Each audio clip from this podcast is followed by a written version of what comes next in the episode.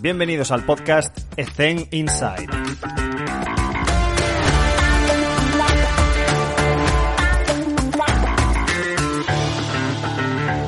Pues muy buenas a todos. Hoy está con nosotros Beñat. Beñat, ¿cómo estás? ¿Cómo te encuentras?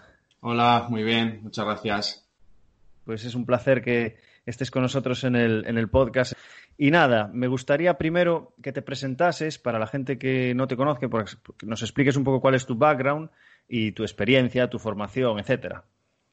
Sí, eh, así es. Bueno, eh, yo soy Beñat, eh, preparador físico, soy diplomado en Magisterio de Educación Física y graduado en Ciencias de la Actividad Física y el Deporte.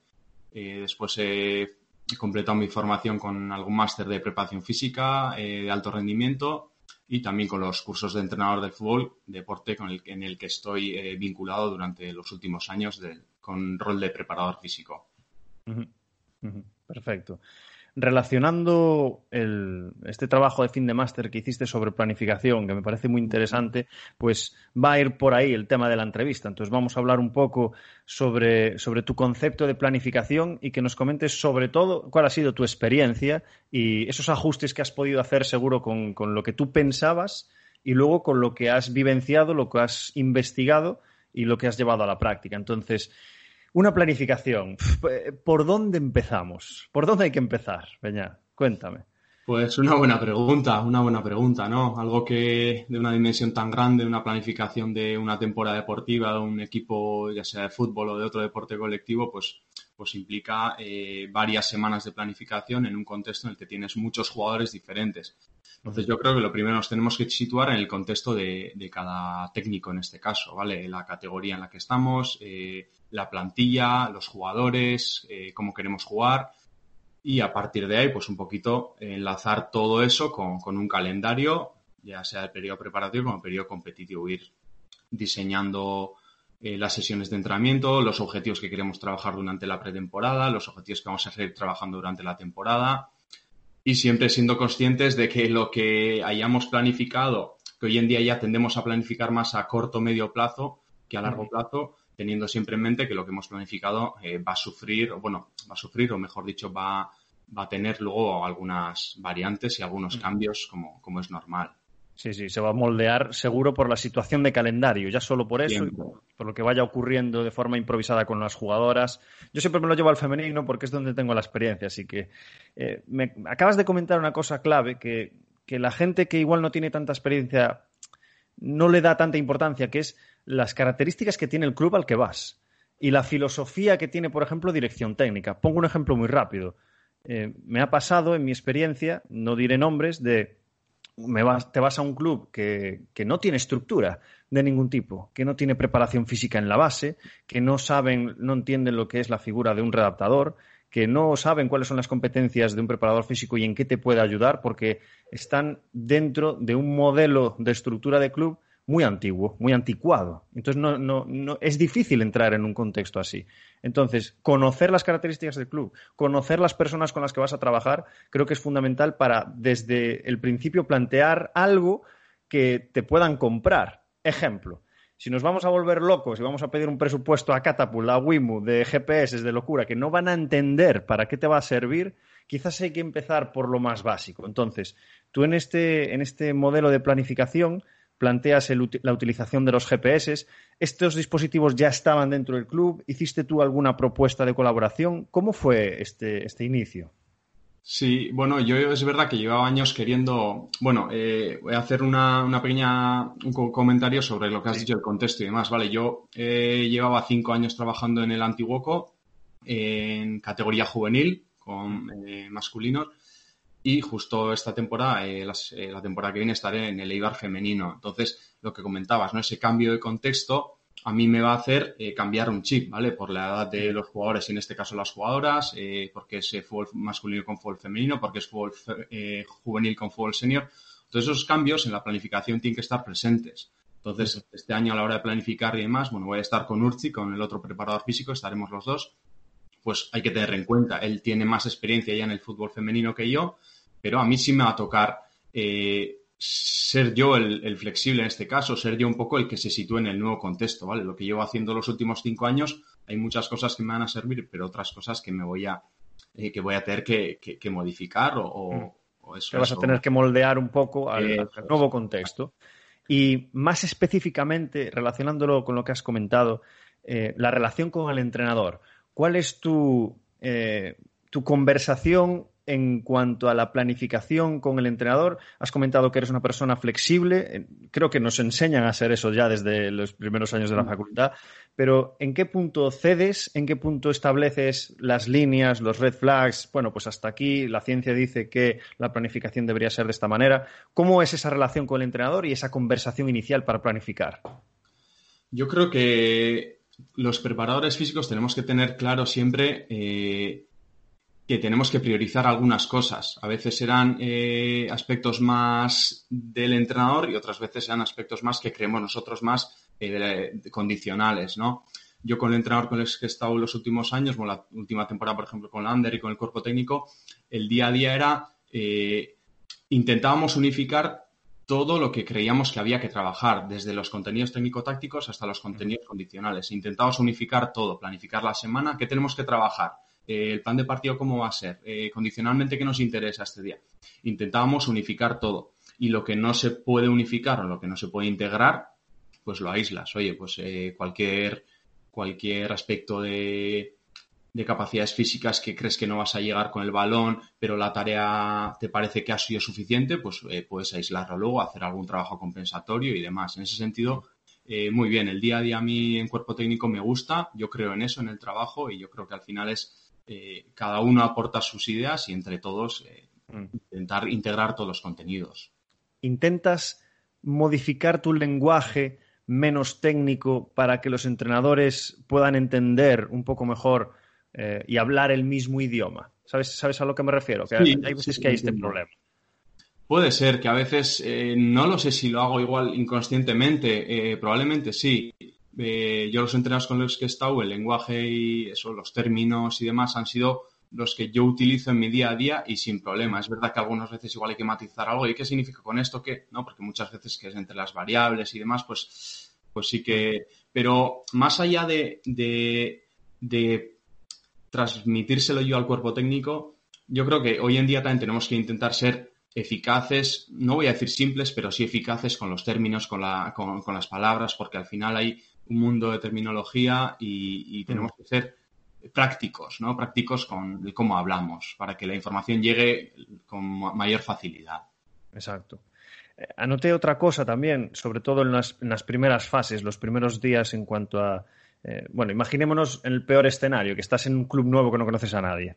Em, ¿Cuál es tu approach hacia la plantilla, hacia los jugadores, para conocer pues cuál es su historial lesivo, hablas con el doctor también o con la gente que ya estaba en el equipo para, que te pongan un poco en contexto, haces entrevistas con los jugadores, cuestionarios, ¿cómo sacas esa primera información para conocer a, los jugadores o jugadoras?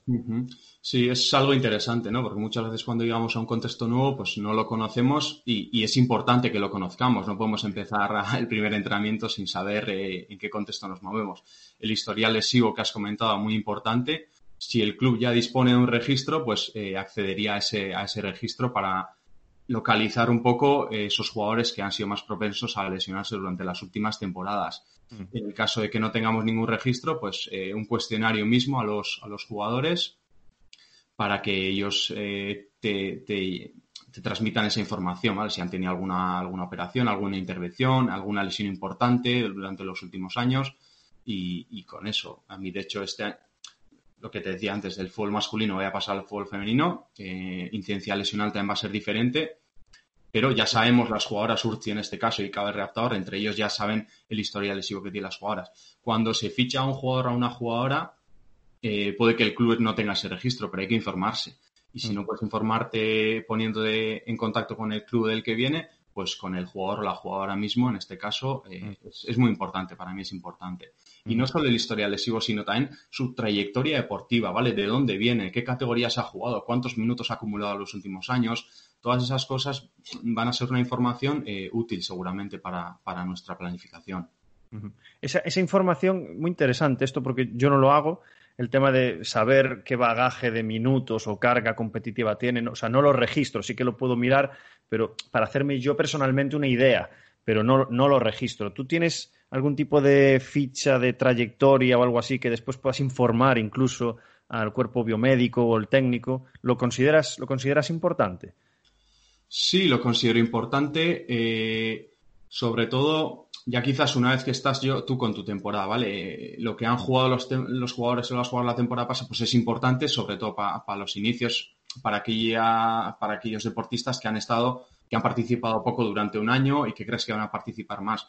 Durante el año a mí me parece un registro de minutajes que, que no cuesta mucho, que bueno, entre el delegado y el cuerpo técnico al final lo puedes ir registrando y saber un poco esa carga competitiva que, tienen eh, los jugadores durante, durante... Durante la temporada sí, pero me refiero, si viene una jugadora que no conoces de nada, le miras los registros de los últimos años de los partidos que ha jugado con su selección, con el club, etcétera, porque yo esto, o sea, creo que esa inversión de tiempo quizás la podría haber hecho de otra manera, ¿sabes? Es, mm. lo que tengo yo en mi cabeza, pero eh, edúcame, por favor. No, yo intentaría hacerlo, sí, sí, yo sin duda. Yo intentaría eh, esa jugadora que vayamos a fichar ahora, pues saber de, qué club viene, cuántos partidos ha jugado, si ha ido con la selección, cuánto, no sé, cuánto ha viajado, saber información, ¿vale? No, evidentemente que, sea accesible, no, tampoco vamos a, si, si ves que no, no puedes acceder a la información, no puedes acceder y luego hablas un poquito con ella, pero sí que me gustaría saber eh, sobre todo lo que ha hecho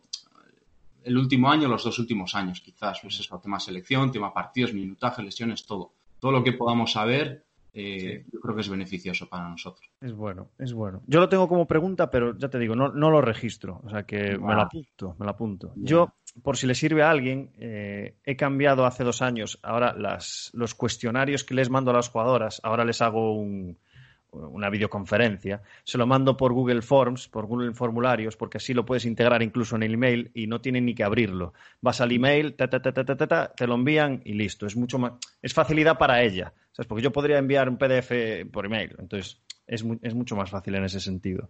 Y eh, ¿hay alguna pregunta en ese cuestionario? Te pongo un ejemplo. Yo sí que me gusta hacer una pregunta al final de todo, que es ¿qué protocolos te han gustado del sistema de trabajo que tenías el año pasado en tu club? Que puede ser el mismo, puede ser el club en el que estaba eh, diferente al que, al que va a jugar el año que viene. ¿Y qué protocolos no te han gustado que no te gustaría mantener. Y hay algunas que dicen, ah, me da igual, pero sí que hay gente que decía, oye, pues me gustaba que el preparador físico, por ejemplo, nos dividía en las personas que queríamos hacer el gimnasio por la mañana y otras por la tarde.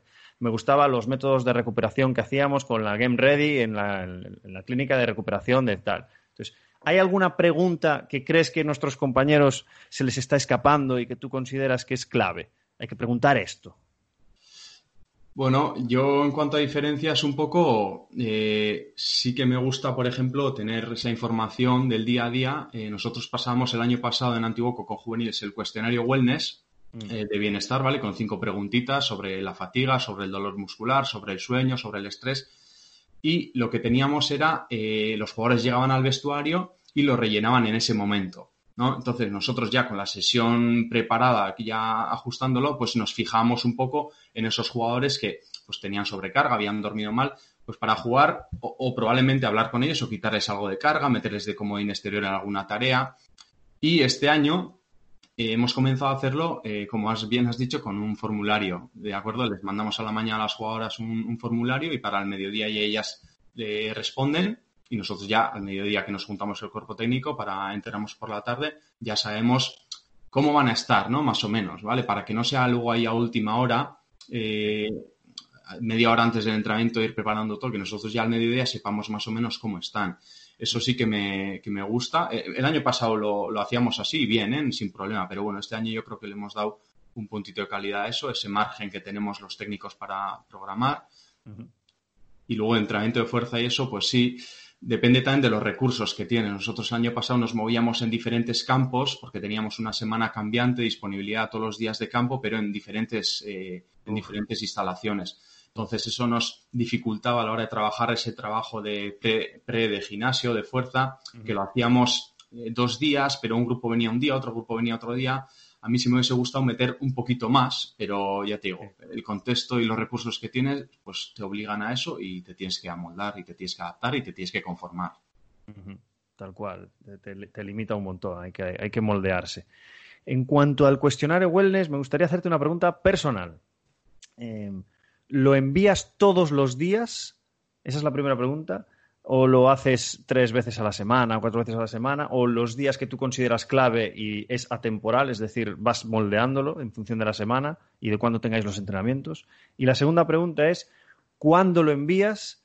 O, o si les dices, por favor, rellenarlo una vez os levantéis, o cuando pase una hora? ¿Cómo, cómo estructuras esto del wellness? Sí, eh, pues, eh, perdón, la primera pregunta. Bueno, voy a ir con la, la primera pregunta es, sí, vete a la segunda y luego, si me, porque yo creo que me la vas a contestar directamente. Porque es algo que hemos decidido, eso, eh, entre ayer y hoy. Bueno, eh, nosotros mandamos a las jugadoras, en este caso Urchi, el otro preparador físico, manda a las jugadoras eh, por la mañana el cuestionario, pues 8 de la mañana, pero ellas tienen el margen hasta las 12 del mediodía para, para, responder esas cinco preguntas. Les llega un formulario al email y ya te digo, o sea, tardan 20 segundos en responder. Nosotros sí que pedimos que para las 12 esté. De momento lo hacemos eh, todos los días. Todo, perdón, todos los días que tenemos entrenamiento. A los días que descansamos no lo enviamos. De momento estamos trabajando así.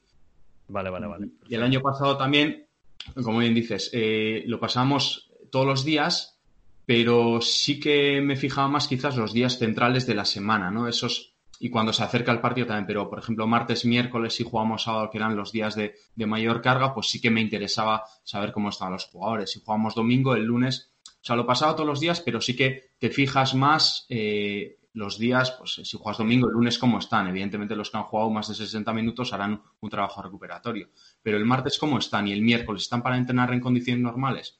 Luego ya si jugamos domingo, pues la sesión del viernes y el sábado entiendo que, estarán bien porque la carga ya ha ido disminuyendo y entiendo que los jugadores se han recuperado bien. Pero nunca viene mal echar un vistazo. Yo, toda la información que podamos tener, eh, para mí, eh, genial. Luego ya, ya veremos qué utilizar y hasta cuándo utilizar. Pero...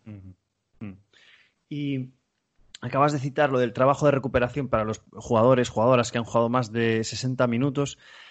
Eh, sabemos lo que nos dice la teoría, pero la práctica, eh, ¿cómo, gestionas esta sistematización este, y, estos protocolos? Es decir, tú te quedas en casa, tú te vienes, te propongo, yo voy a estar allí, cedo mi tiempo para poder entrenar contigo si tú lo consideras, creo que es importante, pero al final es decisión tuya. ¿Cómo gestionas este protocolo para obligar o más bien convencer a la jugadora de que si no ha jugado un minutaje suficiente, tiene que compensarlo al día siguiente o el propio día después del partido, que esto lo hacen, por ejemplo, Chavis Kelly lo hacía en la NBA para, ayudar a condensar jornadas y poder descansar al día siguiente. Si no juegas pues, después del partido 20, 20 minutos, hacemos un trabajo de fuerza y tal. Pero me gustaría saber, a nivel práctico, cómo lo planteas y si no has podido, cómo te gustaría plantearlo. Bueno, eh, la verdad es que estoy satisfecho con lo que hemos venido haciendo la, última temporada. Eh, lo primero, creo que hay que educar al jugador y a la jugadora en, este sentido. Yo entiendo que eso, pues la gente que participa poco no participa, pues además ponerle ese trabajo extra, tanto el día del partido como el, día más uno de partido, pues eh, es complicado a veces y tienes que ir, pues intentando ganarte su confianza y hacerle entender lo primero, porque al final imponiéndolo si no lo acaba entendiendo, pues a ver, lo vas a tener que imponer porque para mí es algo muy importante. Pero sí que es verdad que lo primero, educar. Y luego, pues eh, en una de las charlas que le escuché a David Casamichana me dio una idea en el que yo normalmente lo hacía el día del partido, ¿vale? Para que eh, eh, luego ya la semana, pues entrase un poco, esos jugadores ya entrasen con el grupo directamente. David también proponía, pues, darles algo así, no sé exactamente, pero yo le cogí la idea pues por ejemplo, el domingo si tienes partido, después del partido se quedan a hacer un trabajo, pero no todo, todo ese trabajo que quieres compensar. Me explico. Tú puedes incidir en algún aspecto condicional el domingo y el lunes incidir en otro aspecto condicional. Domingo es día de partido. ¿Perdón? Eh, te refieres, el domingo incides y siendo el día del partido el domingo, no el sábado. Sí, eso es. Por ejemplo, el domingo juega el equipo y, los que no han participado, pues después del partido se queda, o los que no, han estado convocados antes del partido entrenan.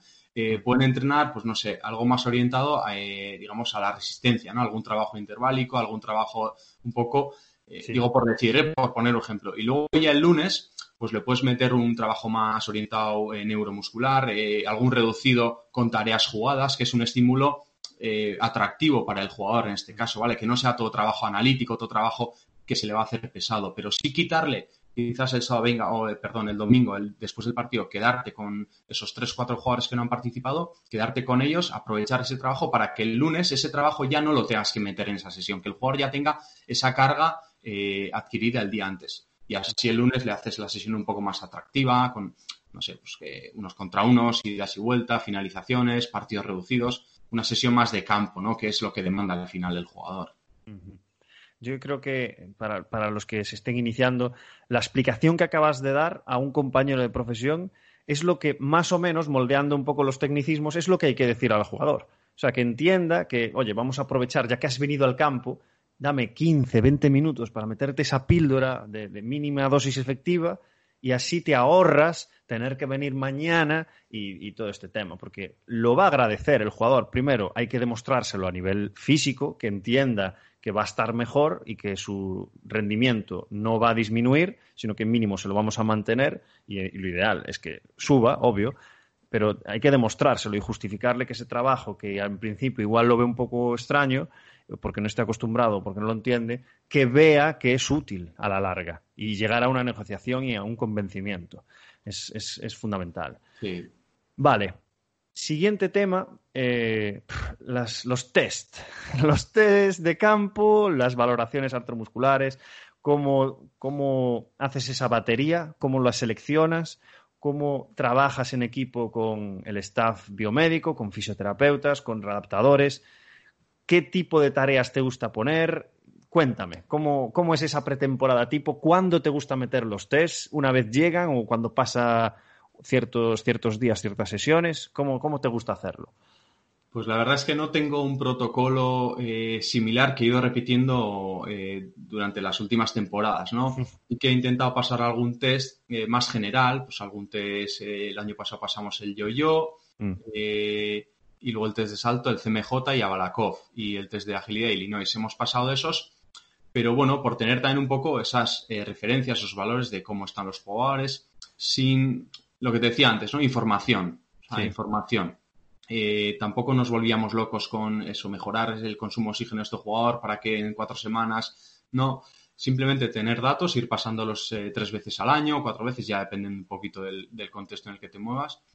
Pero al final lo que decimos siempre, ¿no? Esos test te tienen que servir para algo, ¿no? No pasar, está bien, está mal, bueno, te tienen que servir a, a, para algo. Algún test de resistencia que esa velocidad final te dé opción para programar tus entrenamientos interválicos, alguna, alguna cosa así, ¿no? O con los lesionados, ¿eh? esas valoraciones un poquito pues, de movilidad, de, de rotación de cadera, de movilidad de tobillo, todas estas cosas que quizás sí son importantes, ¿no? Para, para que estén, ¿no? Ese chasis que estén perfectos sí. para poder entrenar. Quizás yo creo que el futuro irá, irá más por ahí, más que test, bueno, no lo sé, ¿eh? pero los test de, de medición de condición física, pues más de test de cómo está el jugador, está para poder entrenar, está, lo tiene todo bien, todo, no sé.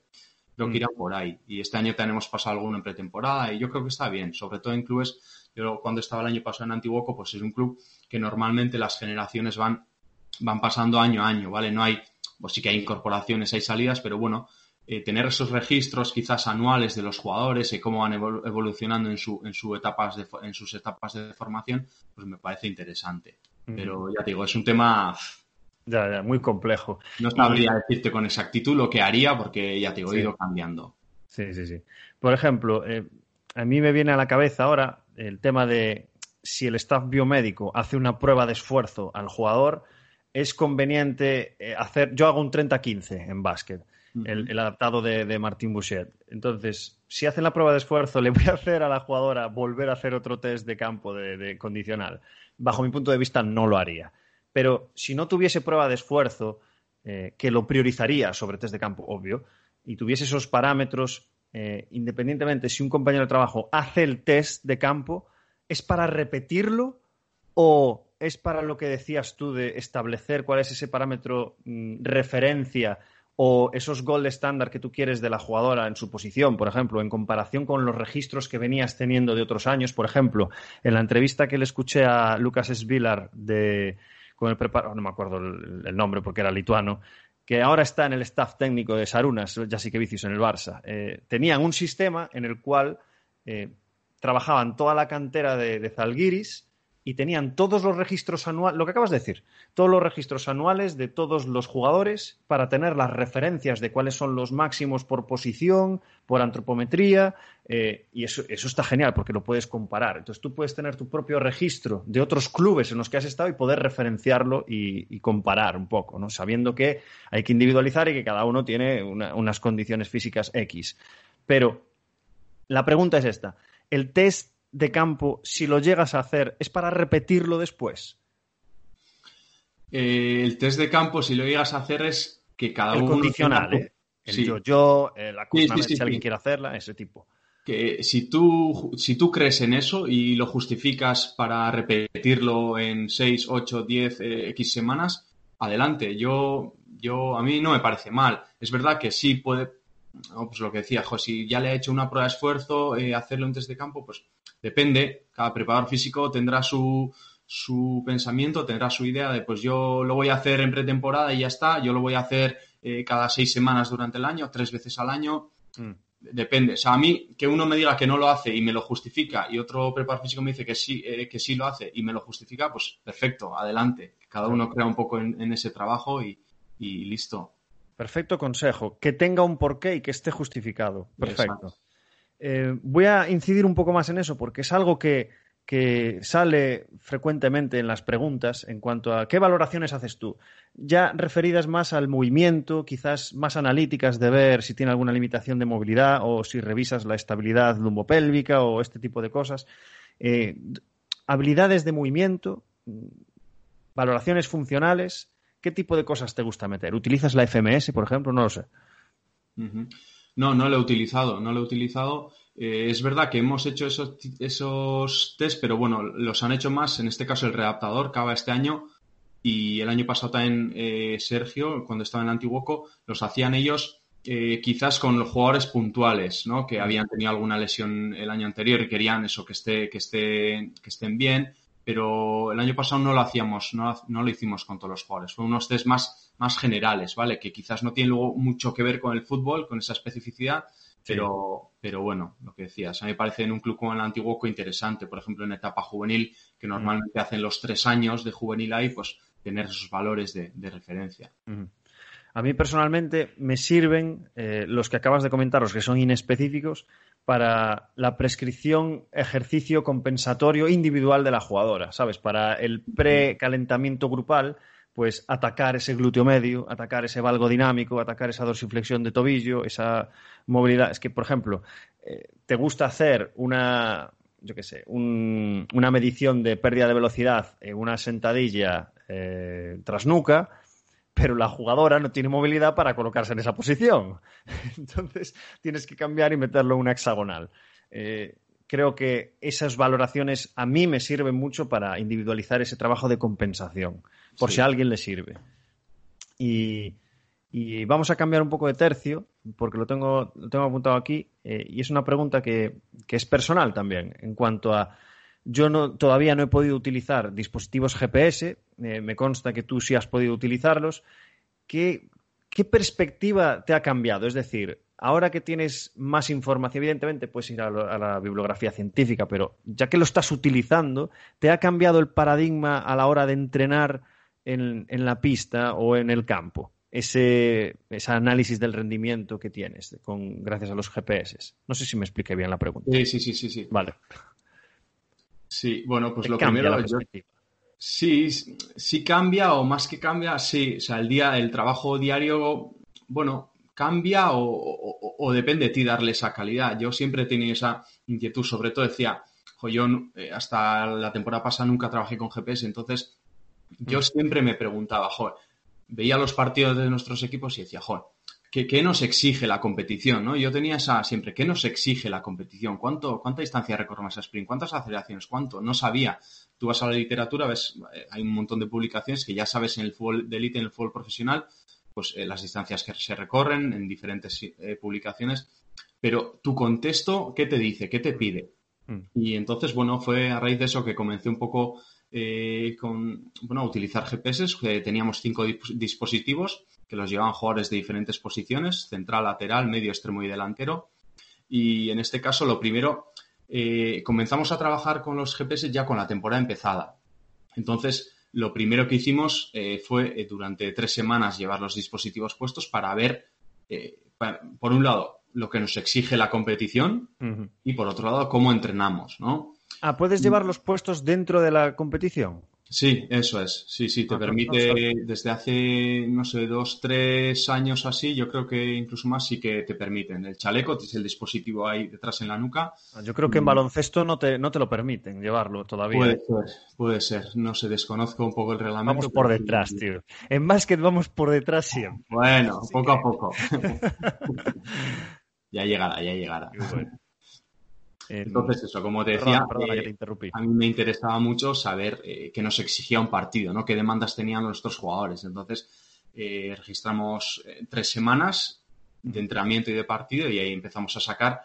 Luego tienes que seleccionar qué variables quieres utilizar, porque claro, el GPS te da muchísimas variables que tú en el día a día, pues gestionar esas tantas variables es complicado. Entonces, tienes que reducir y tienes que seleccionar hoy, pues me voy a fijar en esto, en esto, en esto y en esto y reducir un poquito esas variables.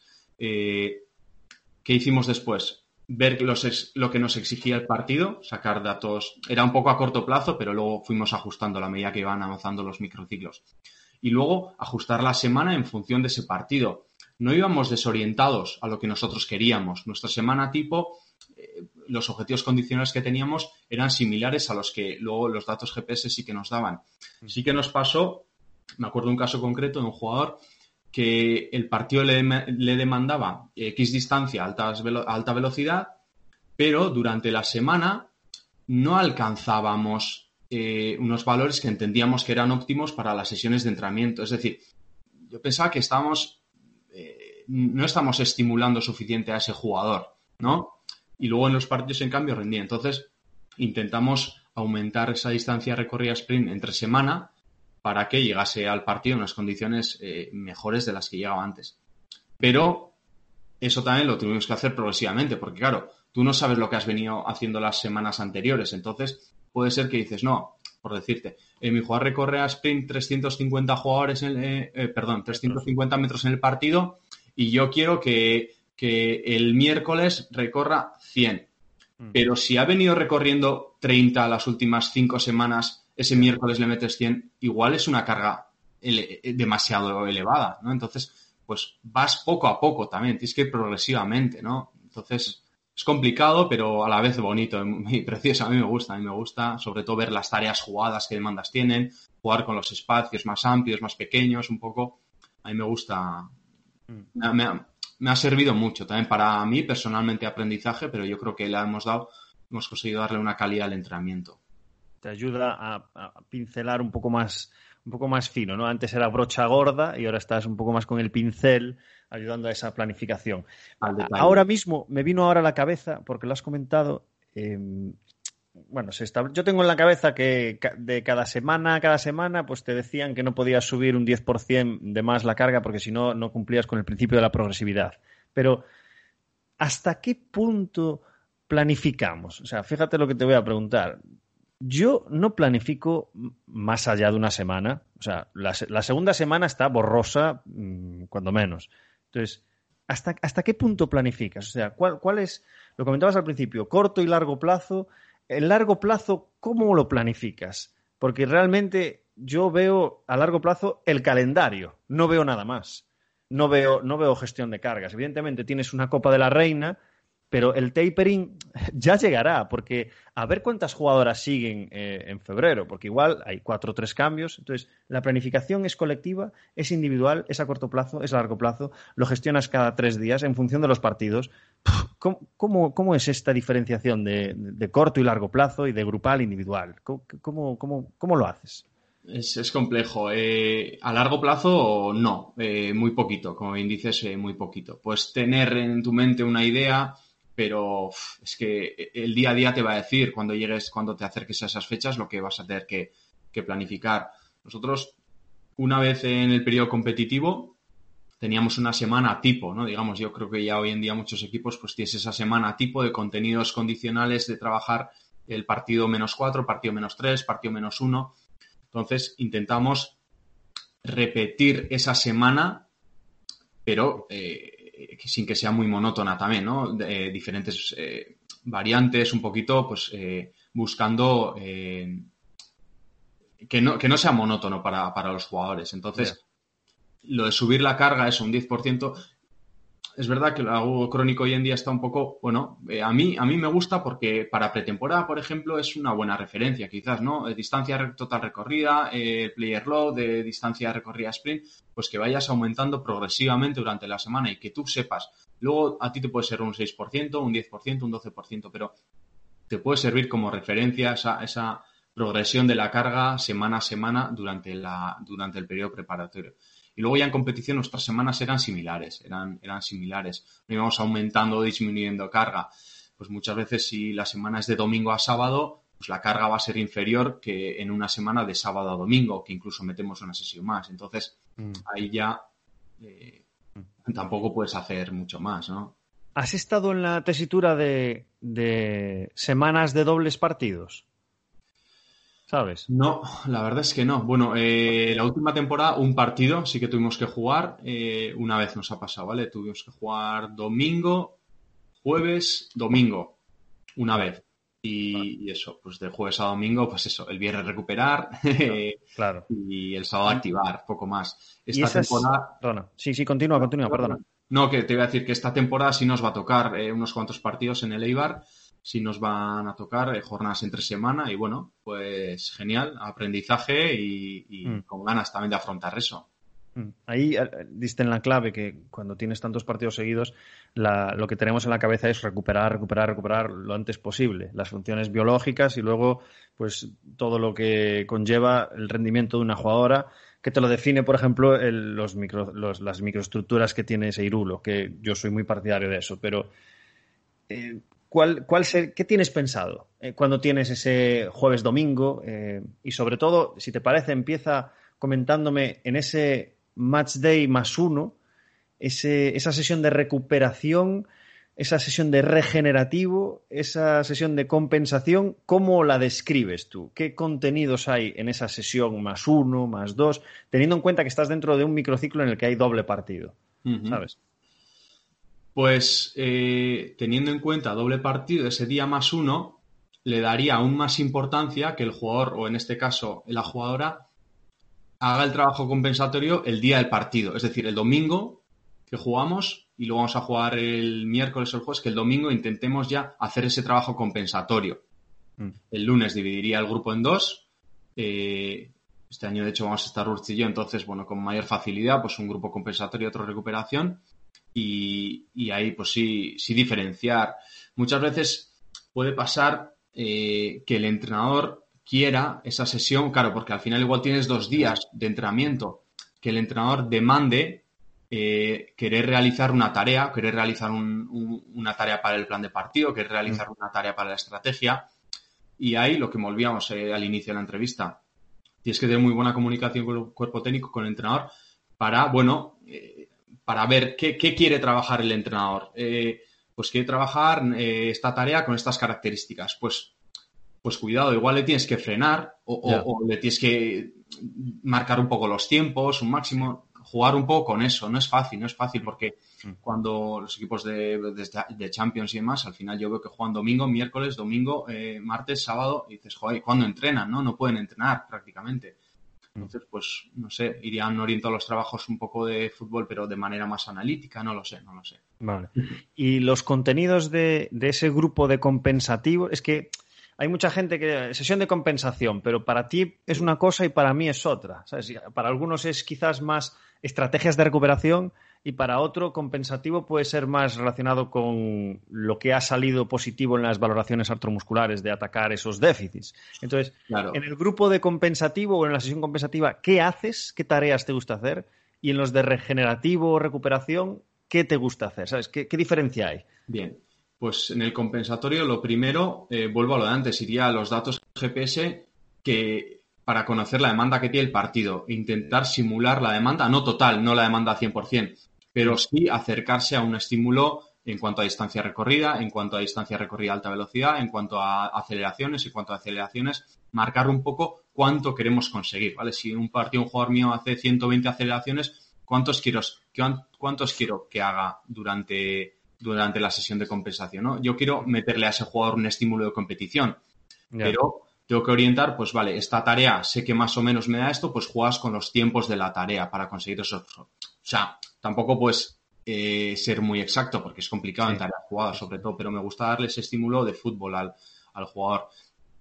Y en la sesión de recuperación, pues a mí me gusta también a poder ser quitar impacto con alguna bicicleta estática, aeróbico ligero para favorecer el, proceso de recuperación, algo de roller también, que últimamente los jugadores están bastante habituados, eh, y luego con el fisio también, pues eh, que pasen por el fisio, que les ayude un poco a, recuperar, eh, baños de agua fría también, si, si, tienes opción. Soy partidario de, todas esas, de esas cosas, de variar y, mm. y, a poder ser el compensatorio con, con fútbol, lo que se pueda.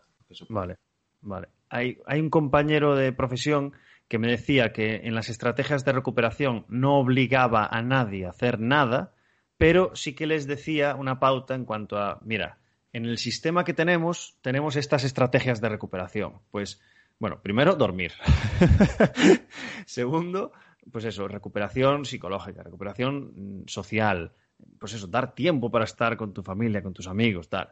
Luego el tema de la nutrición, de la hidratación, de suplementación, de pues eso, la calidad del sueño, ayudarle a, o sea, que tenga un dossier de cómo crear un buen clima para que tengas no solo un número de horas suficiente, sino una buena calidad de sueño suficiente.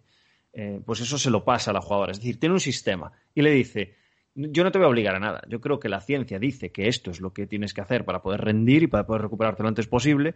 Elige tres estrategias de estas post partido.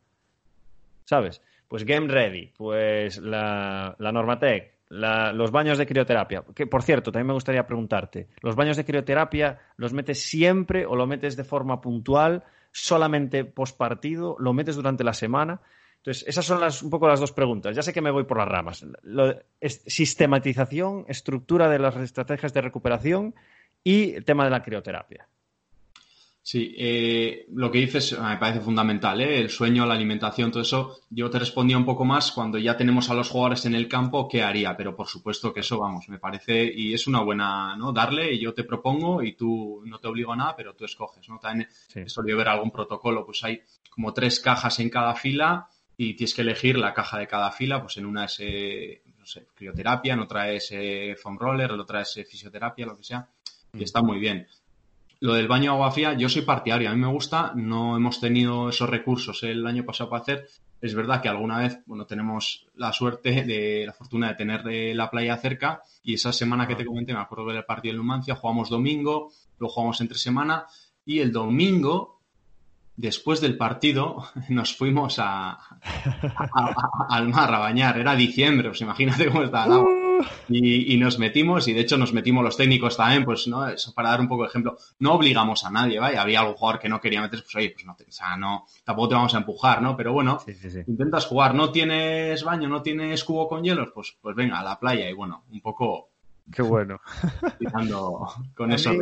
A mí me pasó también, tengo compañeros de trabajo que, no sabían cómo hacer los baños de crioterapia y se compraban hinchables de mini piscinas para los niños. O a mí me pasó también que, nuestro, nuestro director técnico, bueno, no, era el presidente, no, era el presidente de aquella, eh, consiguió una colaboración con Urbaser y nos trajo dos cubos de basura que eran perfectos para meter a una jugadora, con lo cual no, tienes que, no tenías que meter mucho agua, porque era justo a la medida, y tenía un pequeño escaloncito que es donde estaban las ruedas para poder meterse y metíamos el hielo ahí. Tardaba, eh, no sé, yo me tenía que ir de la sesión 15, 20 minutos, teníamos las botellas de hielo, eh, porque, claro, cogías una botella de 1,5 y la, y la congelabas y después con un cúter y metías los bloques dentro del cubo de Urbas. Y, lo, hacía, eh, lo hacía durante la semana, en, el, en, la sesión que teníamos establecida como la más intensa, compitiendo solamente una vez a la semana y lo hacíamos de forma voluntaria, no obligábamos a nadie. Y si alguien lo quería post partido, eh, priorizábamos a, a, las jugadoras que habían jugado más minutos, ahí van entrando, porque no, no podíamos garantizar, no teníamos un congelador muy grande y no podíamos garantizar que eh, la, el agua estuviese lo suficientemente fría al final, cuando pasaban la, la jugadora 8 o la jugadora 9. Un desastre. Pero bueno adaptándonos. Como Está bien, eso es, hay que adaptarse, hay que adaptarse. Me parece genial, ¿eh? Cuando escucho estas cosas, estas, oye, ¿tú cómo lo haces? pues yo no tengo nada, claro. también, pues, cuando se termina el entrenamiento, se termina, es decir, se tienen que cerrar las instalaciones. Entonces, pues priorizas más ganar esos minutos de campo, quizás que esa recuperación post-entrenamiento. Mm. Pero sí, es, es, lo bonito del día a día, ¿no? No tener todo para, para poder ser creativo. Está claro. Cubos de basura. Adelante. Me lo eh, apunto. Una, cosa que me apunté está descontextualizada porque eh, nos hemos, nos hemos bueno, desarrollado la conversación por otra cosa, pero me gustaría incidir en el RP. También, ¿cuánto tiempo dejas pasar? O sea, eh, tu practicidad, ¿cómo lo llevas a la práctica? ¿Acaba el entrenamiento? ¿Y cómo protocolizas eh, la petición del RP a la jugadora? Pues el año pasado lo hacíamos eh, no teníamos en cuenta mucho el, tiempo de, desde que se acaba hasta que entra al vestuario. Entonces, yo creo que no pasaría unos 10 minutos aprox. Entramos en un campo y luego teníamos que subir un poquito hacia el vestuario y ya una vez que entraban en el edificio... Uy, ahí, te sube, ahí te sube el RP, en esa cuesta. hecho la vuelta a la calma y luego sube. Sí, pues ya te digo, así, eh, hacíamos así, por no hacerlo en el campo en el momento, porque están todavía muy, ¿no? Con esas pulsaciones un poquito elevadas y te dice que tienes que dejar un margen y jugamos un poco, un poco con eso. Y bueno, sobre todo en educar al deportista, los que no han venido haciendo los últimos años alguna incorporación nueva que hemos tenido y que no había trabajado con eso, pues le tienes que educar en eso.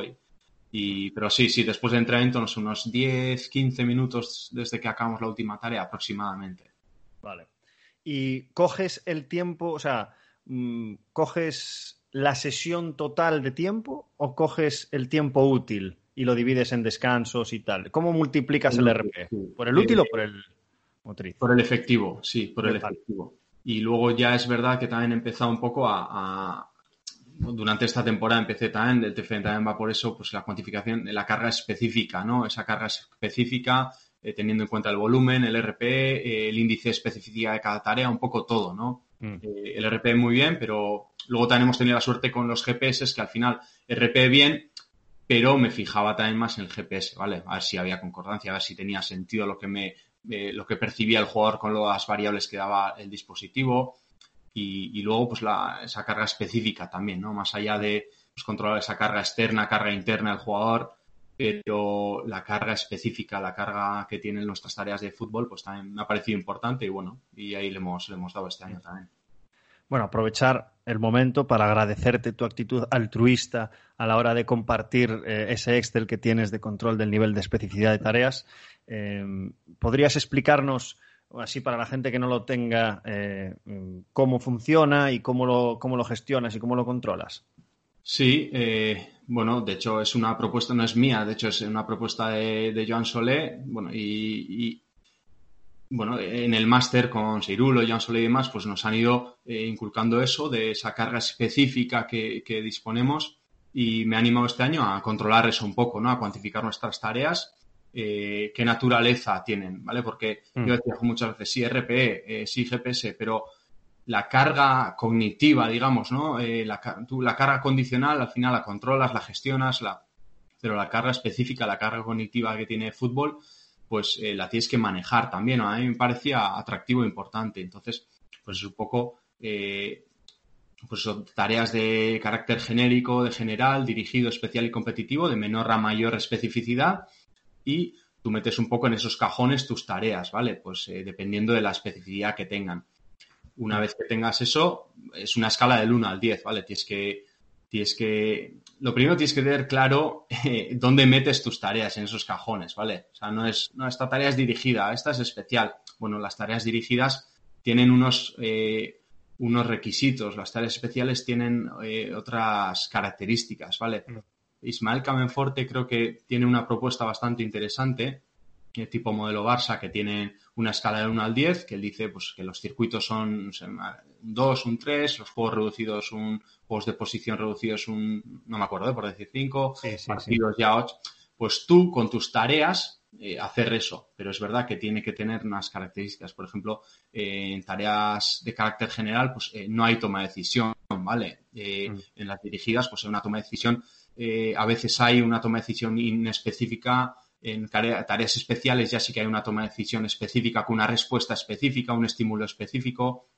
Tienes que meter los cajones para, para saber. Al final es saber eh, nuestro microciclo cuánta carga de fútbol tiene, ¿no? Cuánta carga específica tiene, eh, que es importante al final. Nos, eh, lo, que, lo que te decía antes, nos volvemos locos, que me parece muy importante, tema GPS, tema RP, pero ¿cuánto entramos específico? ¿Entramos en especificidad? A mí me pareció una propuesta interesante y de eso creé el Estel, que el Estel lo he creado de una propuesta que hicieron y bueno, para mí como compartir, a mí me encanta compartir el fútbol, lo que estamos compartiendo ahora y pues sin ningún problema en compartir una herramienta. Genial, genial. Y me imagino que tú te sientas con el entrenador para establecer esa batería de ejercicios que él tiene, meterla dentro de estos niveles de especificidad. ¿Me equivoco? Sí, nosotros, yo tenía la suerte, eh, yo eso lo he empezado a hacer el año pasado y he tenido la suerte que el mismo cuerpo técnico que era el de hace dos temporadas. Entonces yo ya sabía qué tareas eh, utilizábamos normalmente, ¿vale? Teníamos unas tareas tipo, entonces un poco coger la tarea, sus características y, meterlas un poco en los cajones, ¿vale? Si haces una tarea nueva, pues la catalogas y ya está, sin, sin ningún problema. Vale, vale, vale. ¿Hasta qué punto un preparador físico tiene que conocer el deporte en el que está inmerso? Lo máximo posible. Me refiero a los contenidos técnico-tácticos, la relación con el entrenador y entender, porque tú puedes ir a la bibliografía y saber cuáles son el perfil fisiológico del deporte, pero eso es fisiología, no es priorización táctica, digamos. Entonces, ¿es obligatorio que el preparador físico tenga el título de entrenador, por ejemplo? Es recomendable, eh, es recomendable, no sé si el título, pero sí conocimientos eh, técnico-tácticos, conocimientos de, campo, digamos. Al final nosotros en la carrera nos centramos mucho en, planificación, en control de carga, en fisiología, anatomía, un montón de cosas. Bueno, incluso en fundamentos del deporte también, por supuesto, pero cuando ya te adentras tanto en un deporte, para mí es importante, es importante eh, conocer esos contenidos, no, quizás no de tu de tu rol directamente, pero a mí me parece importante. A mí me gusta, además, el juego, me gustan las tareas jugadas. Yo ahora estoy con el, con el curso entrenador, con el nivel profesional, con el último, y es mucha gente lo que me dice. ¿Y vas a ser entrenador o para qué te estás sacando? ¿Vas a, ser, vas a empezar a entrenar? Y no, yo no tengo intención de entrenar. Yo me considero preparador físico, yo quiero ser preparador físico, no sea un futuro a largo plazo, pero a corto o medio plazo me veo más en el rol del preparador físico en un cuerpo técnico. Pero quiero aprender, eh, tengo esa inquietud, tengo, quiero estar cerca del cuerpo técnico y cuando el primero y el segundo están diseñando una tarea, estén hablando del modelo de juego, yo entender lo máximo posible, intentar ayudarles en lo máximo posible a la hora de diseñar las tareas, saber lo que queremos. Yo creo que ayuda al final, que ayuda, no sé. Em, esta pregunta la hacía por el tema de que yo he tenido una experiencia de ser el delegado de campo, el que gestionaba los viajes el que ponía las botellas, la suplementación, o sea, no, me, llamo nutricionista, eh, pero me refiero, hacía, hacía funciones de, lo que se supone que tiene que hacer un nutricionista. Eh, a veces eh, hasta haces de psicólogo, en el punto de, no haces de psicólogo, perdón, ni, ni, mucho menos me considero un psicólogo, pero sí que te sientas con la jugadora y tienes en la cabeza ciertas estrategias para intentar sonsacar información e intentar ayudar e influir en esa persona. Lo considero una estrategia psicológica. Es decir, tenemos tantas y todas las que conlleva lo que tú ya sabes de preparación física. Eh, ya solo con la implementación del GPS ya me parece una locura la cantidad de horas que tienes que invertir. Entonces, la pregunta es la siguiente. Sabiendo también, además, que tienes que formarte en, en técnico táctico, pues como que sabemos de todo. Entonces, tú tienes un tiempo limitado. Por saber de mucho y tener las, las responsabilidades y funciones más dispersas en, diferentes ámbitos o áreas, estás desatendiendo cosas. Esto te ha pasado, de que poco a poco, pues ahora hago esto, más esto, más esto, más esto, más esto, pero estoy dejando de hacer lo básico que es estar en el gimnasio, eh, hablando con el jugador, observándole, valorándole, ayudándole y no tanto pendiente de los números y ser esclavo de, de los datos y estas cosas. No sé si me expliqué bien la pregunta. Sí, sí, sí. Eh, sí, al final abarcar mucho, ¿no? Te, condiciona a poder, a no poder ser muy preciso en algunas cosas. Yo ahí tengo las prioridades muy claras. Yo soy preparador físico en el cuerpo técnico y tengo mis funciones y me ciño años. Luego, a partir de ellos, a partir de ahí, todo lo que pueda aportar, eh, de hecho creo que tengo que tener comunicación con el segundo entrenador, con el entrenador, con el fisio, con el psicólogo, en este caso que hemos tenido también. O sea, es importante pero teniendo siempre claro, ¿no? Eh, no abarcar demasiado porque al final dejas lo tuyo eh, eh, no viene mal hecho o a medias. y es que tener claro, yo he tenido la suerte de trabajar en un cuerpo técnico amplio la temporada pasada, esta temporada también voy a trabajar en un cuerpo técnico amplio y creo que eso ayuda en el sentido de cada uno tiene sus roles, tiene sus funciones y, y profundiza en ellos. Mm. y luego ya se comparten todos. Pero me parece importante saber las funciones de cada uno, tenerlas presentes. Esto lo aprendí eh, escuchando a Xavi Skelling, que decía que se nos enseña a tener un aprendizaje o una formación vertical, pero en el puesto de trabajo en el que está ahora, él necesita y tiene la exigencia de tener una formación horizontal, porque necesita saber de todo. Entonces, me, me pareció una pregunta que correspondía con lo que estábamos hablando, porque sí que es verdad que en el máximo alto rendimiento tú te puedes permitir eso, porque tienes unos recursos humanos pues muy grandes, un, equipo de trabajo muy grande donde puedes hacer ese trabajo multidisciplinar y, tener responsabilidades diferentes o, que estén medio solapadas, como puede ser fisioredactador prepa. Eh, pero creo que correspondía. Y, relacionando con esto, eh, me gustaría hacerte una pregunta complicada, que es, ¿sabrías decirme tus funciones en, tu actual equipo y por orden de prioridad. ¿Sabes? O sea, mi prioridad fundamental en mi puesto de trabajo el año que viene es esta, luego esta, esta, esta, esta, esta, porque son muchísimas. O sea, dime, a, ver si, somos capaces de exponer un listado de funciones. Pues yo lo que dices, sin tener listado o tener precisión, ahora eh, ya te digo, acabamos de empezar, pero entre Urz y yo, el otro preparador físico, insisto, eh, sería eh, control de la carga de entrenamiento y planificación de momento de... Estamos cogiendo peso esta pretemporada, ¿eh? espera, es mover un poco, pero estamos cogiendo es que Control de carga, es que eso ya, es, ya, son muchísimas funciones. Sí, sí, Control de carga, entrenamiento más propuesta de, los, de las siguientes sesiones de entrenamiento, por donde tienen que ir. también el trabajo de activación, el trabajo previo a campo, diseñarlo y llevarlo a cabo. Y en las tareas jugadas, ya digamos más de campo, pues estar cerca de los técnicos para, para ayudarles en lo que, en lo que se pueda, en tema de tiempos, espacios, rotaciones, un poco, un poco con eso. Vale. Y lo que vaya surgiendo. claro, es que, es que, es que yo me ha tocado hasta ser jugador. ¿Sabes? De que, de que somos nueve, Alex, te necesito para hacer cinco para cinco. Vamos. O sea, de, todo, de todo. Sí que es verdad que en el fútbol eh, es diferente porque no, no, estoy diciendo que el básquet sea minoritario, pero vamos muy por detrás a nivel de estructura de club y de recurso humano y de infraestructuras y de material y de, todo tipo de recursos del fútbol. El fútbol es ahora mismo en, España eh, un lujo poder trabajar en ese tipo de equipo de trabajo, es, es, un lujo. Eh, pregunta mm, así, fa, como un dardo empiezas la primera reunión, preparación del, del calentamiento, preparación de la pretemporada, miras el calendario, ¿por dónde empiezas? O sea, ¿cómo, cómo empiezas a planificar? ¿Cuál es el, paso uno, el paso dos, el paso tres del calendario? Sí, pues eh, lo primero este año ya, insisto, ¿eh? cuando he entrado yo es que ha sido una incorporación un poco así eh, reciente y ya tenían, el cuerpo técnico ya tenía más o menos planificado. Pero lo primero que yo haría, evidentemente, eh, cuándo inicia la competición y cuándo iniciamos la pretemporada. Lo primero es saber cuántas semanas tienes para, llegar a esa primera jornada. Después, cuántos partidos amistosos vas a jugar y cuándo los y dónde los vas a ubicar, a poder ser los que tú quieras. Luego, si te obligan a algún torneo que tienes que ir, pues tienes que amoldarte. Me suena eso. Después... Oye, perdona, es que tenemos un compromiso en Montpellier y hay que jugar este partido ya. Vale, gracias. Bueno, pero, pero hay que jugar con eso también. hay que asumirlo. Eh, tú quizás no hubieses puesto ese día esa competición, pero ya que está puesto, pues al final tampoco hay que pararse a pensar eh, mucho en eso. Está puesto, así que intentar, y luego ya eso, eh, teniendo cuántas semanas de pretemporada, cuántos partidos amistosos y dónde ubicarlos, a partir de ahí, ubicar las sesiones, cuándo vamos a entrenar.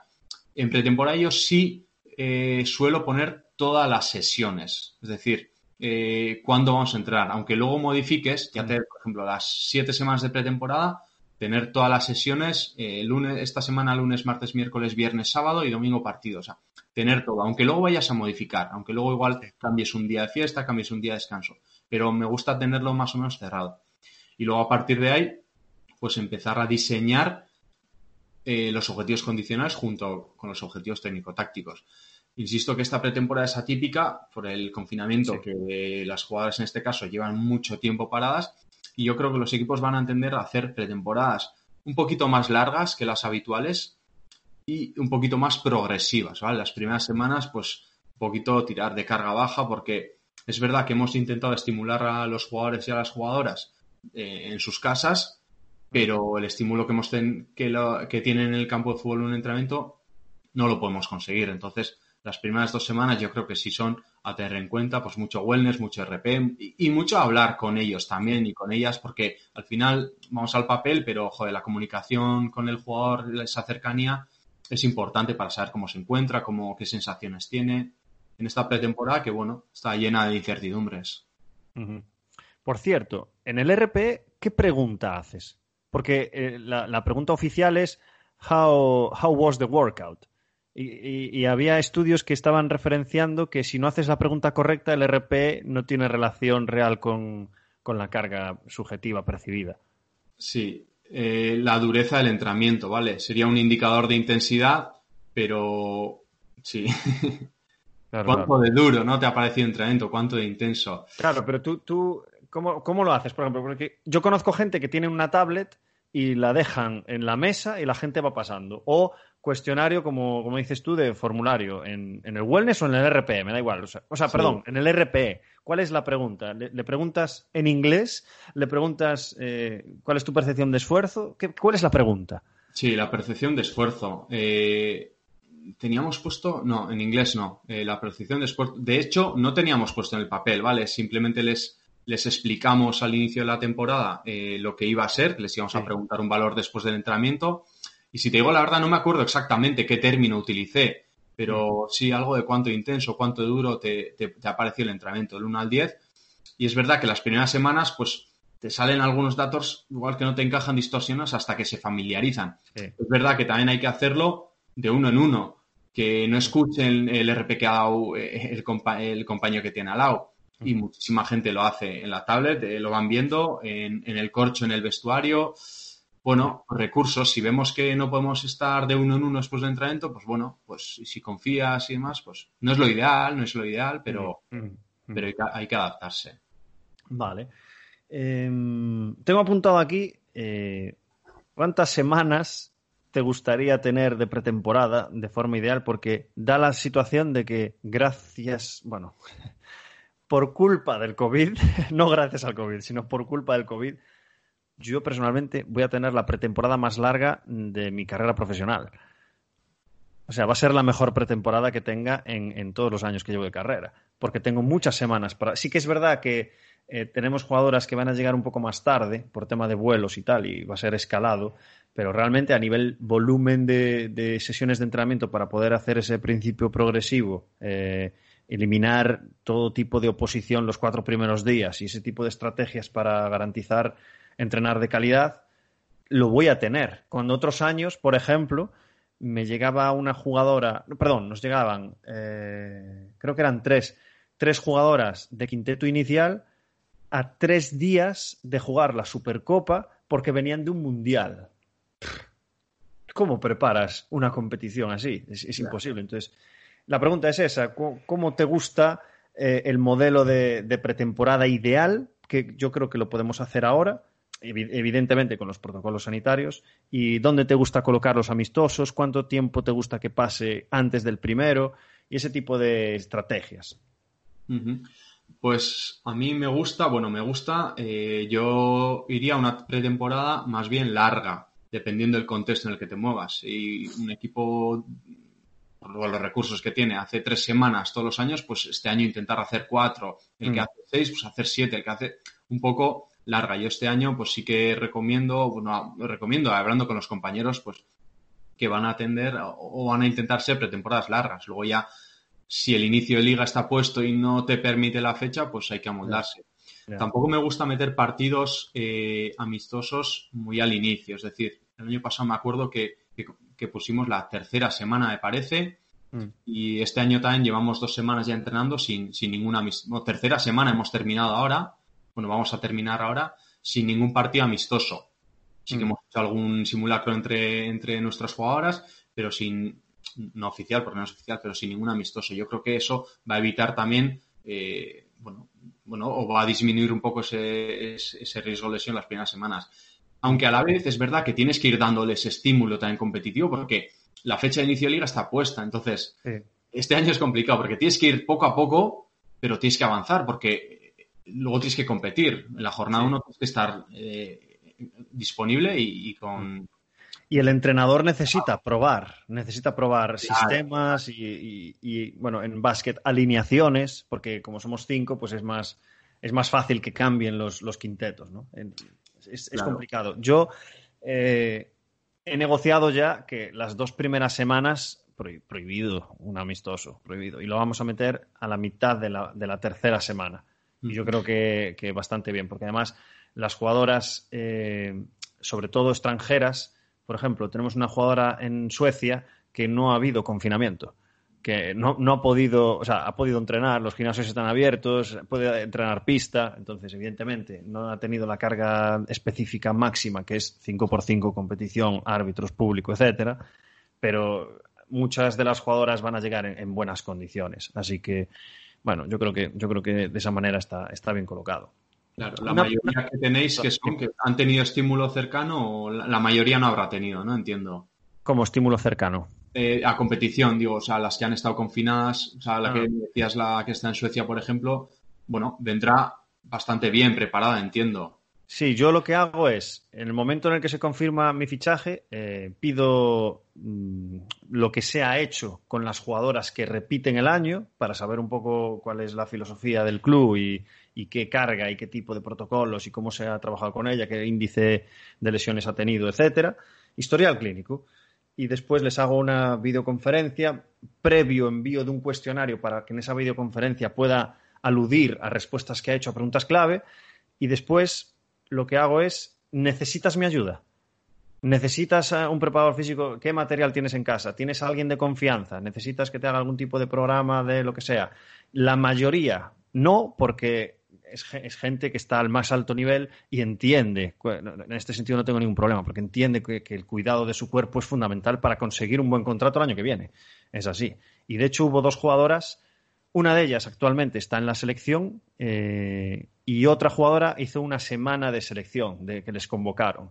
Entonces es gente que, que está acostumbrada, incluso que estas dos han tenido carga de 5 por 5 pero bueno, eh, hay que individualizar, porque hay otra, por ejemplo, de 20 años que no ha visto una mancuerna en su vida y que me enseñó el otro día eh, las fotos del material que tiene en casa. es una locura, pero bueno, hay que educar, como bien dices tú. Sí. objetivos.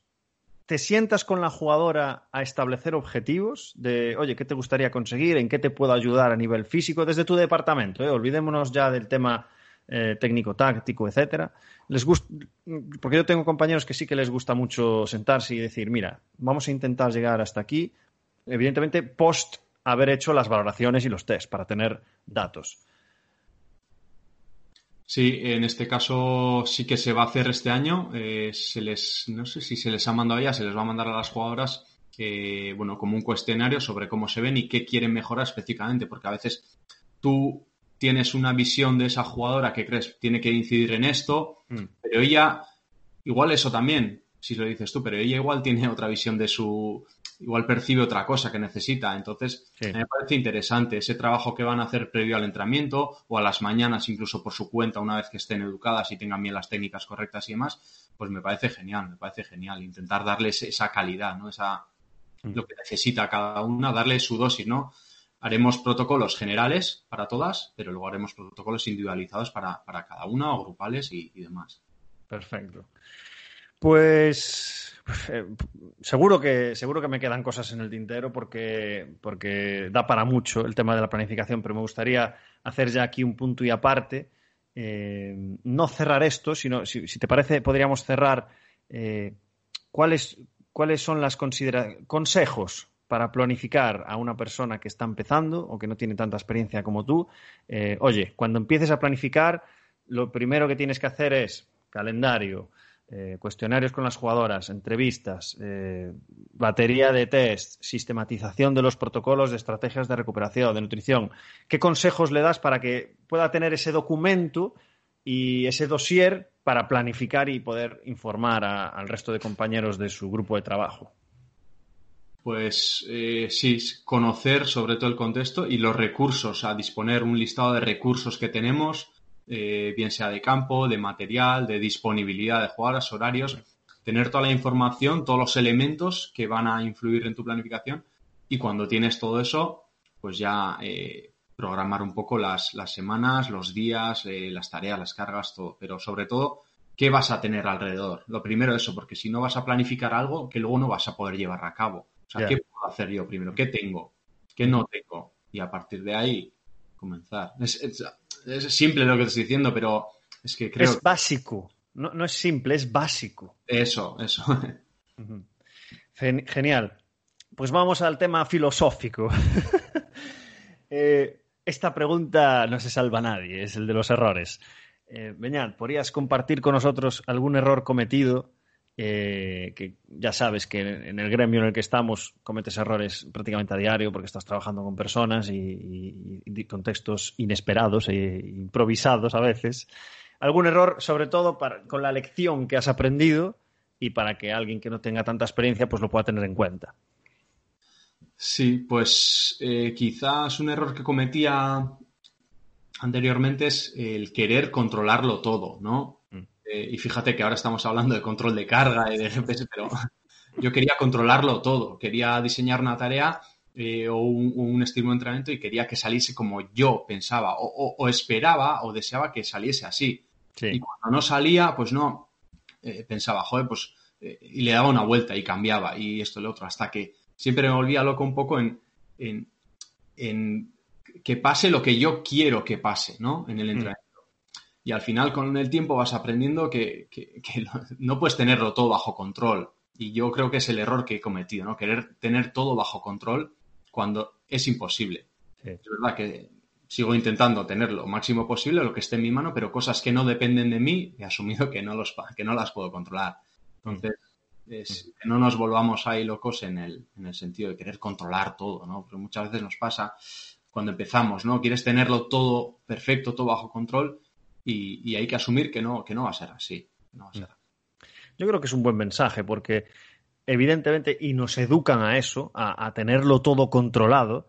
Y creo que está bien tener este, este paradigma y esta filosofía en la cabeza, pero también entender que, por querer planificarlo y controlarlo todo vas a cometer errores.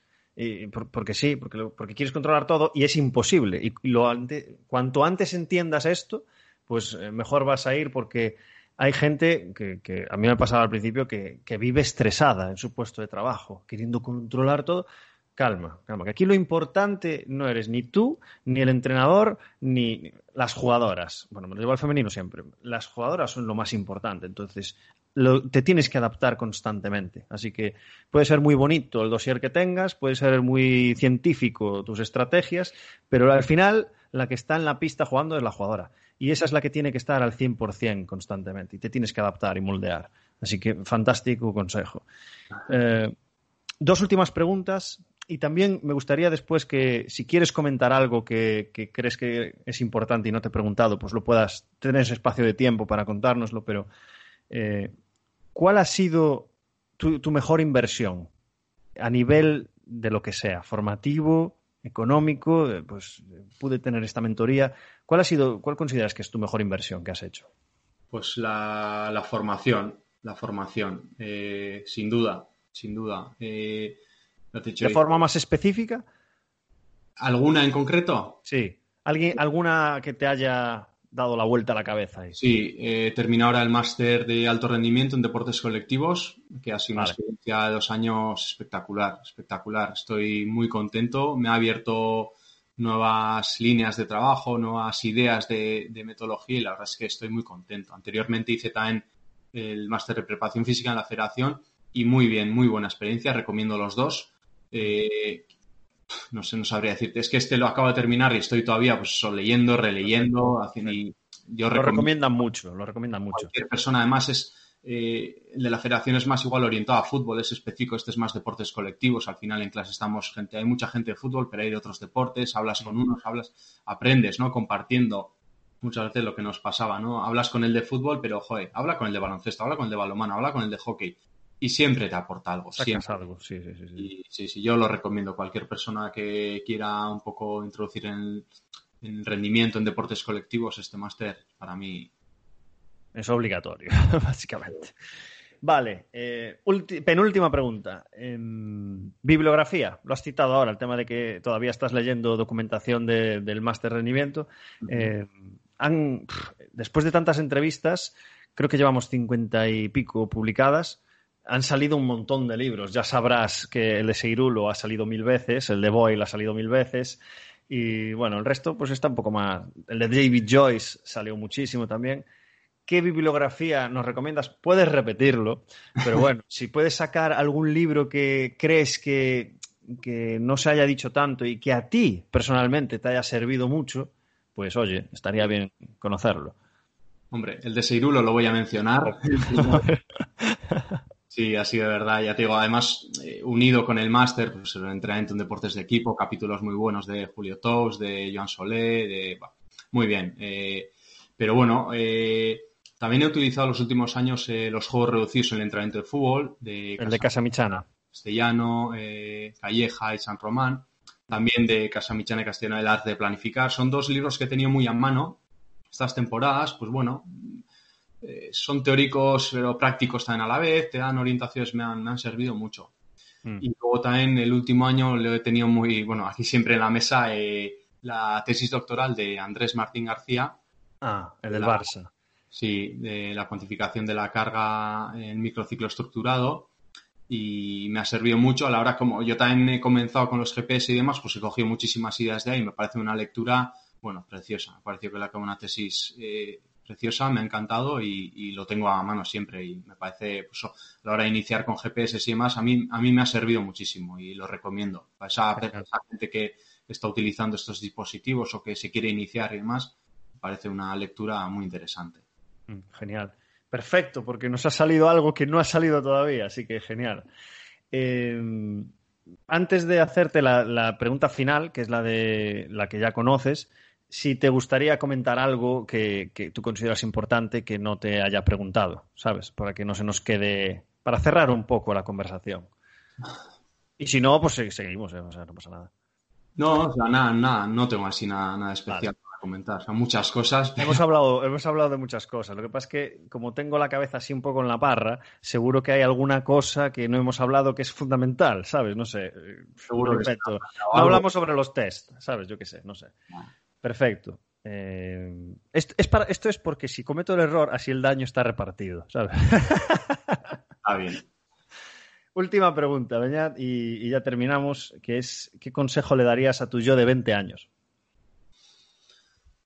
Pues yo de 20 años. que no pierda la ilusión, eh, que siga con la misma ilusión y las ganas de trabajar que, ha tenido en el inicio de su carrera y en este momento, que sigo teniendo las mismas, diría que eso, que intente que, no las pierda, porque el día que pierdas esa ilusión eh, no, no va a ser lo mismo. Mm. Y, que recuerde por qué empezó y dónde empezó también. Yo creo que mirar de dónde venimos, con qué ilusión empezamos y, seguir, seguir con eso creo que es importante. Fantástico.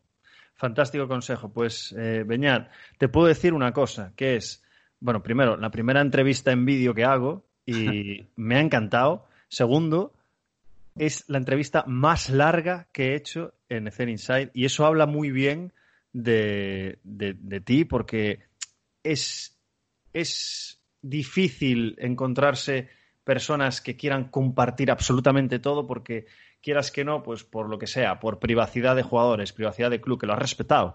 Pero me refiero, se ve ese altruismo que comentábamos antes en, tu persona en cuanto a compartir y querer aportar tu granito de arena para quien le escuche, pues le pueda encender una bombilla de, hostia, pues Beñada hace las cosas así, pues igual lo, lo voy a implementar o voy a coger su idea y la voy a moldear porque para mi contexto funciona mejor de esta manera pero creo que has dado un montón de consejos y te lo digo porque llevo muchas entrevistas hechas, más de 50, esas son las que están publicadas, no las que tengo hechas, y cada vez es más difícil encontrar contenidos nuevos y, conversaciones nuevas. Y creo que ha aparecido, así que en ese sentido te agradezco tu disponibilidad, tu, disposición a querer compartir tu experiencia, que es al final lo que nos va a nutrir a todos y enriquecer a todos como gremio.